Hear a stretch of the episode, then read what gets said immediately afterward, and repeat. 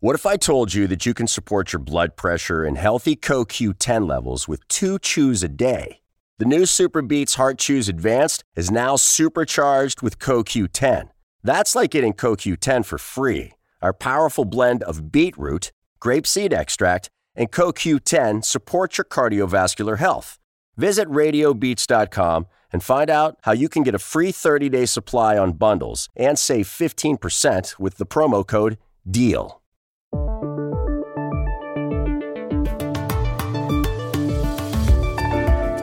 Donald Trump se ha convertido en el tercer presidente en la historia de Estados Unidos a quien el Congreso le inicia un juicio político o impeachment. Lo anunció la presidenta de la Cámara de Representantes, Nancy Pelosi, tras la sesión plenaria donde se aprobaron los dos artículos para acusar a Trump ante el Senado de abuso de poder y obstrucción.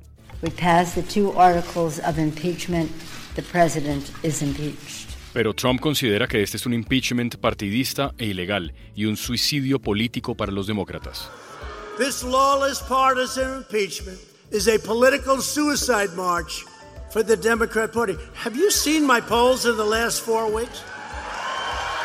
La pregunta es si Trump, de aquí a las elecciones de noviembre, podrá seguir gobernando con un nivel importante de popularidad. Bienvenidos al Washington Post. Soy Juan Carlos Iragorri y les hablo desde la capital de Estados Unidos a pocas cuadras de la Casa Blanca. Soy Dori Toribio desde la sala de redacción de The Washington Post. Y soy Jorge Espinosa desde Bogotá. Es viernes 20 de diciembre y esto es todo lo que usted debería saber hoy.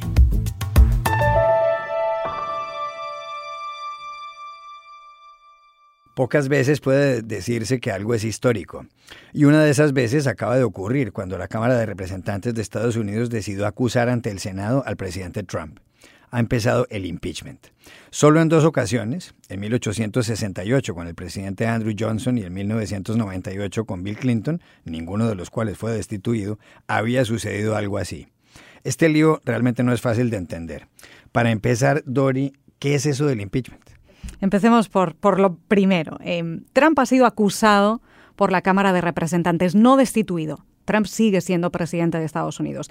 Es importante aclarar esto porque a veces las traducciones de la palabra impeachment en inglés al español suelen generar ciertas dudas. Por ejemplo, los titulares estos días aquí en Estados Unidos, en The Washington Post, esa expresión Trump impeached significa Trump acusado porque la Cámara es la que tiene el poder legislativo de acusar formalmente al presidente, en este caso de dos cargos, de abuso de poder y obstrucción al Congreso. Esto es lo que ha pasado ya y ahora llevará esa acusación al Senado, que es el que tiene el poder de sentenciar, de juzgar, de declarar culpable o inocente al presidente de esos cargos de los que se le acusa. Y lo harán en un juicio político que puede terminar o no en destitución, y esto es lo que sabremos, Juan Carlos, en 2020.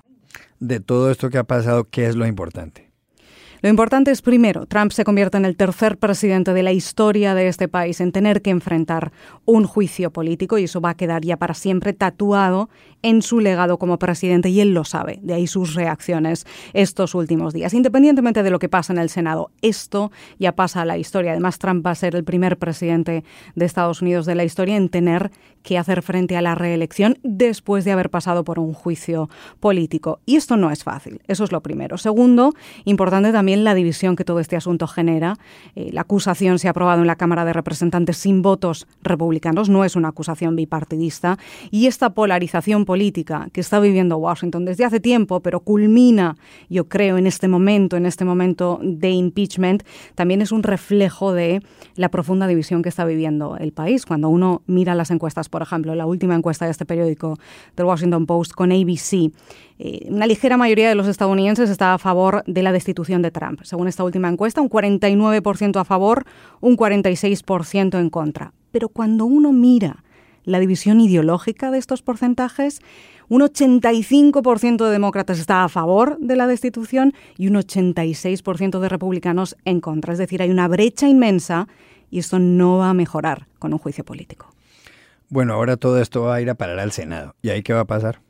Los ojos ya de Washington están en el Senado, ahí es donde se va a celebrar el juicio político contra el presidente de Estados Unidos. En este momento estamos ya en ese proceso de negociaciones, de tensiones entre la Cámara de Representantes y el Senado, los demócratas y los republicanos, para decidir cuándo empieza, cuánto va a durar, quién va a liderar la acusación. De momento se barajan fechas como el mes de enero, el mes de febrero, un impeachment o un juicio político durante de seis a ocho semanas que puede llegar a durar seis días a la semana, es decir, estaremos en Washington de lunes a sábado cubriendo este juicio político y hará falta dos tercios de los votos de los senadores que estén presentes en ese momento, se calcula que serán más o menos unos 67 votos para que la acusación contra el presidente de Estados Unidos saliera adelante. Eso es lo que haría falta. Esos votos ahora mismo no están, por lo tanto no se espera que el presidente de Estados Unidos sea destituido. Este Trump lo sabe. Lo que no sabemos, el interrogante que continúa abierto, Juan Carlos, es qué impacto va a tener todo esto, qué impacto puede tener un juicio político en 2020, que es un año de elecciones presidenciales, y qué impacto puede tener para todos, para los demócratas, para los republicanos y para Trump. Y termino con una frase que dijo el propio presidente de Estados Unidos esta semana en un meeting que celebró justo cuando la Cámara de Representantes estaba votando. Él dijo, en la vida de Trump, diez meses es una eternidad, queriendo decir, quedan diez meses para las elecciones presidenciales a saber dónde queda el impeachment hasta entonces. Mm, eso no lo sabremos, pero de eso que estaba hablando usted, de los efectos políticos de todo este asunto, hablaremos enseguida.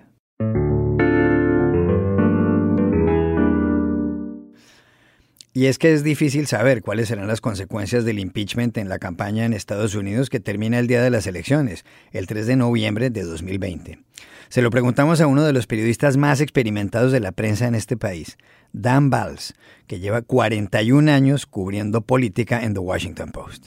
Según Valls, eh, Trump usará el impeachment a su favor, acusando a la oposición demócrata de haber querido perjudicarlo, pero sin lograrlo. Por su parte, los demócratas no querrán hablar de eso tan abiertamente. Oigámoslo. Well, I think one consequence is that President Trump will use it, uh, try to use it to his advantage. Um, he'll basically say, you know, the other side came after me and they failed. Uh, and now we can't let them come after me and win in the general election. Um, I think for Democrats, they probably won't talk about it much openly. Um, they won't. They won't want to make this a, you know, a of their campaign theme. También le preguntamos a Dan Valls si con Trump pasará lo mismo que con Bill Clinton, a quien después del impeachment le subió la popularidad. Valls responde que eso le sorprendería mucho, pues los porcentajes del presidente no se mueven casi, tiene siempre una desaprobación que oscila entre el 50 y el 55% y una aprobación que va del 38 al 44%. I'd be very surprised. The one thing about President Trump is his approval rating and his disapproval rating have not moved significantly since he was elected. Um, his disapproval is, you know, 50, 51, 52, 54, 55%, trades in that range. His approval rating is 38 to 44.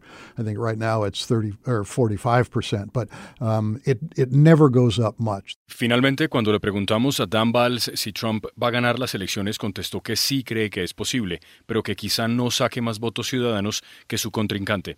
Eso explica, agrega Valls, que el presidente se concentre ahora en estados como Pensilvania, Michigan, Wisconsin, Minnesota y la Florida. I think he can win the uh, election. I don't predict that he will. I, I think he will lose the popular vote uh, as he did in 2016. He could lose it by uh, an even larger number of votes.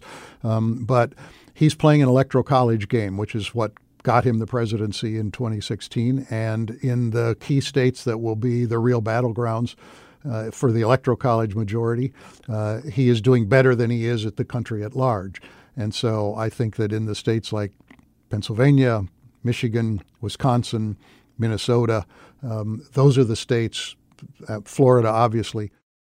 Ahí está, era Dan Valls. Léanlo en The Washington Post.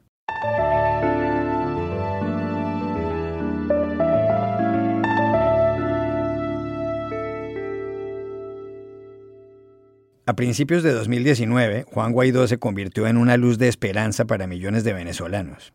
Elegido presidente de la Asamblea Nacional en enero y declarado poco después presidente interino del país, prometió que iba a salvar a Venezuela. Ahora esa luz parece apagarse. El presidente Nicolás Maduro sigue en el poder y ha habido denuncias de corrupción contra algunos opositores. Anthony Fayola, el corresponsal de The Washington Post en América Latina, ha escrito un extenso artículo sobre el tema. Anthony, gracias por estar con nosotros. Es un placer, gracias. Anthony, ¿fracasó Juan Guaidó? Bueno, yo no diría que fracasó, pero que está en riesgo de fracasar, sí. O sea, eh, hay que ser un poco justo con Guaidó también. Salió prácticamente de nada y unió a la oposición de una manera que no se había visto hace años. Le dio a la nación una esperanza de cambio y como la situación en Venezuela está tan mal en este momento, con mucha represión, con hospitales y servicios públicos destruidos, la sensación es que la gente quiere cambio. Pero sí hizo un error fatal, fue sobreprometer. Eh, le dijo a los venezolanos que el cambio vendría rápido, pero no ha venido. Y por eso millones de venezolanos que tenían confianza en Guaidó están frustrados y comienzan a perder fe en su movimiento.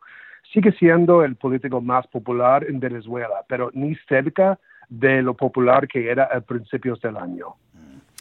Anthony, eh, usted conoce muy bien América Latina. Eh, Nicolás Maduro eh, se quedó en el gobierno, o se ha quedado en el gobierno mucho más tiempo de lo que algunos pensaban. Ni siquiera el cerco diplomático que armaron algunos países de la región ha tenido éxito tampoco. ¿Usted cree que la única solución para la oposición va a ser negociar con Maduro? Bueno, pues parece que una invasión militar de Estados Unidos nunca fue una amenaza seria y los diversos intentos de voltear a sus, sus propios militares contra Maduro no han funcionado. Entonces, a menos que haya algún cambio importante, no hay más remedio que negociar. Creo que todo el mundo siente que las negociaciones organizadas este año por los noruegos están básicamente muertos. Pero Estados Unidos se está haciendo a la idea de crear una nueva mesa de diálogo con diferentes actores. El gobierno de Maduro quiere hablar, o sea, eh, más que todo porque quieren ver las acciones estadounidenses eliminadas. Eh, hay un riesgo grande de que Maduro no negociará de buena fe, pero parece que la opción de negociación se está volviendo cada vez la más probable ruta de salida de esta crisis. ¿Y cómo sería esa negociación auspiciada por Estados Unidos? Bueno, eso todavía tenemos que ver, pero están pensando capaz, bueno, una mesa de diálogo que podría incluir distintos, bueno, eh, representantes que hemos visto, eh, bueno, en las negociaciones que acaban de cerrar. Y una última pregunta, Anthony. Hay una posibilidad, y usted la menciona en su artículo, de que Estados Unidos eh, arme un bloqueo naval para impedir que el petróleo venezolano llegue a Cuba.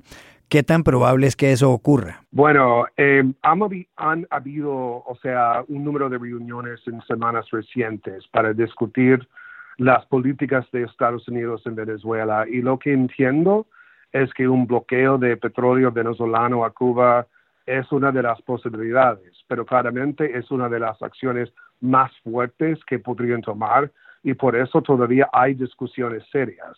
Hay otras opciones también, incluyendo nuevas sanciones. Es difícil saber qué bala podría disparar Estados Unidos primero. Creo que va a depender en parte de los resultados de las elecciones el mes que viene dentro de la Asamblea Nacional para reelegir a Guaidó. Si el voto es manipulado y se pone en contra de Guaidó, creo que Estados Unidos lo verá como una razón para tomar acciones más fuertes es Anthony Fayola, el corresponsal en América Latina de The Washington Post. Anthony, gracias por haber estado aquí. Bueno, muchas gracias a ustedes.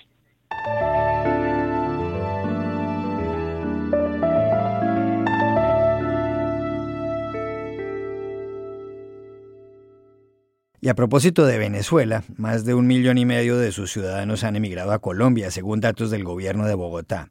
A muchos de ellos se les puede ver caminando por las calles, las carreteras, los campos de todo el país. No ha habido un fenómeno migratorio semejante en décadas. Desde 2017, una fundación que opera en la capital colombiana les ayuda a conseguir empleo digno y a enviar productos a Venezuela para paliar el desabastecimiento. Jorge Espinosa estuvo en esa fundación. Hola, ¿cómo le va? Bien, ¿y usted? Bien, ah, es que casi me gana la puerta. ¿Cómo está? Bien, ¿Cómo un placer. Entonces, esta es la fundación. Sí, estamos en proceso de remodelación. La Fundación Colombo-Venezolana Funda Colven está ubicada en un barrio tradicional del norte de Bogotá. Es una casa blanca de tres pisos con un sótano que da sobre la calle y que recibe diariamente donaciones de ropa para migrantes venezolanos. En el segundo piso hay oficinas administrativas y en el tercero un dispensario de medicamentos que son enviados a Venezuela. Según algunas estimaciones de la Federación Farmacéutica de Venezuela, el desabastecimiento de medicinas puede llegar al 80%. Y allí, entre cajas ordenadas, trabaja Beatriz, que es farmacéutica de profesión. Beatriz, esto que tenemos acá, ¿qué es? Yo a esto le diría una farmacia, pero no creo que sea el término correcto. No, no es el término correcto porque ya farmacia implica eh, partes legales que no cumplimos. Lo llamamos nuestra bodega de medicamentos. Simplemente es un almacén que sirve de puente para enviar medicamentos a Venezuela. Secretaría de Salud Colombia no nos permite entregar medicamentos a venezolanos en Colombia.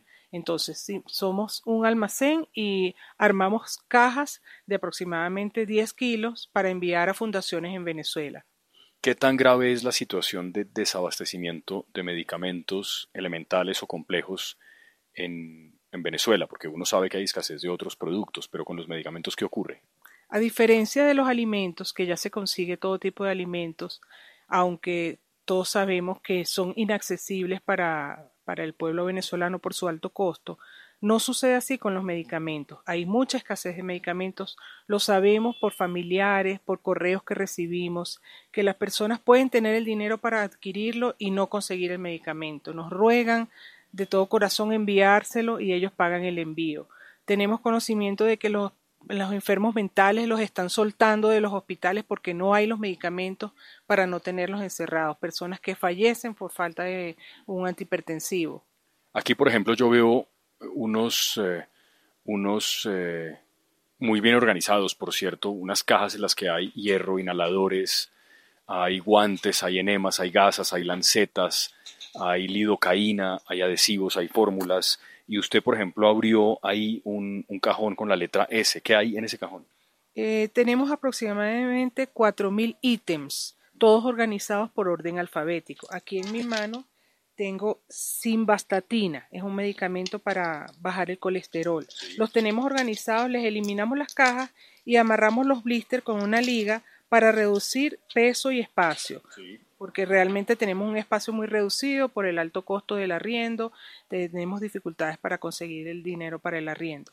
¿Qué es esta que está aquí en la S, por ejemplo? Aquí tenemos eh, solución fisiológica nasal para los niños que sufren de sinusitis tenemos todo lo que está organizado en la letra S, se organiza por nombre genérico. Simeticona es un medicamento para los gases. Por suerte, bueno, yo caí eh, aquí de voluntaria y soy farmacéutica, entonces les ayudo muchísimo con la selección de los medicamentos. Y los psicotrópicos, los medicamentos que afectan el sistema nervioso central, los tenemos aquí en este mueble eh, bajo llave para evitar una mala administración alguna confusión cuando yo no estoy. Beatriz, veo que también hay una caja que dice vencidos. ¿Esos medicamentos sirven para algo? Los vencidos los tengo separados por si acaso viene Secretaría de Salud a hacerme una inspección, para no mezclarlos con medicamentos que están vigentes. Pero en Venezuela tienen utilidad.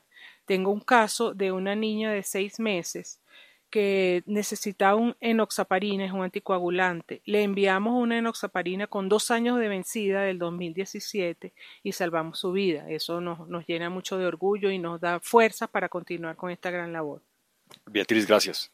Gracias de verdad. ¿Cuánto tiempo llevan acá? Tenemos cuatro años, yo particularmente tengo un solo año aquí. ¿Y hay como un estimativo de cuántos medicamentos han podido enviar?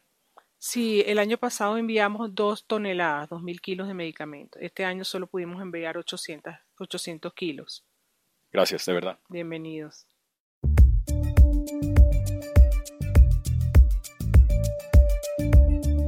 Y aquí hay otras tres cosas que usted también debería saber hoy. La Fiscalía Boliviana dictó en Cochabamba una orden de detención contra el expresidente de ese país, Evo Morales, quien se encuentra asilado en Argentina. Él ha respondido que quienes le dieron un golpe de Estado quieren criminalizarlo. Morales debió salir de Bolivia cuando perdió el respaldo de los militares tras las cuestionadas elecciones del 20 de octubre.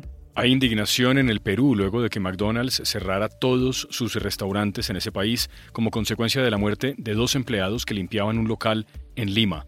Alexandra Porras, de 18 años, y Carlos Campo, de 19, perdieron la vida electrocutados. Hay varias denuncias. No se ha aclarado qué sucedió.